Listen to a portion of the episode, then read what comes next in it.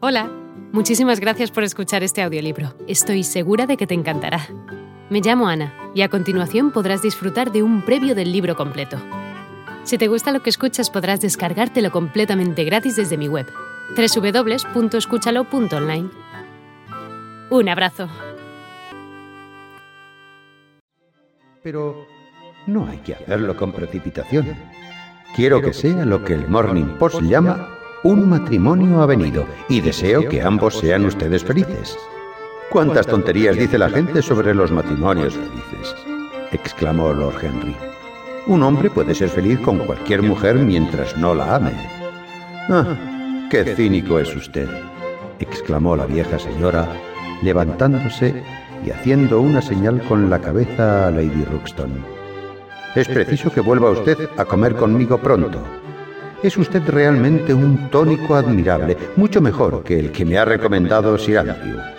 Tendrá usted que decirme, sin embargo, con qué personas le gustaría encontrarse. Quiero formar una reunión deliciosa.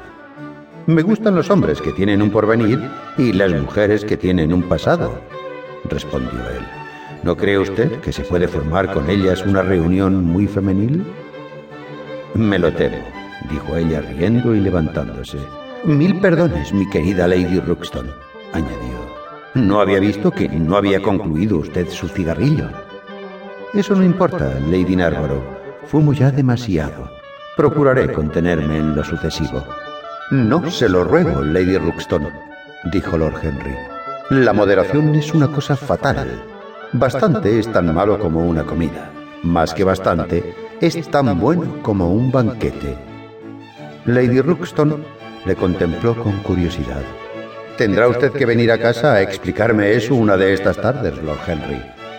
Expresa usted una teoría fascinante, murmuró saliendo rápidamente del salón. Y ahora tengan ustedes cuidado de no hablar demasiado de política y de escándalos, exclamó Lady Narborough desde la puerta. Porque si hablan ustedes, reñiremos seguramente arriba, en nuestros cuartos.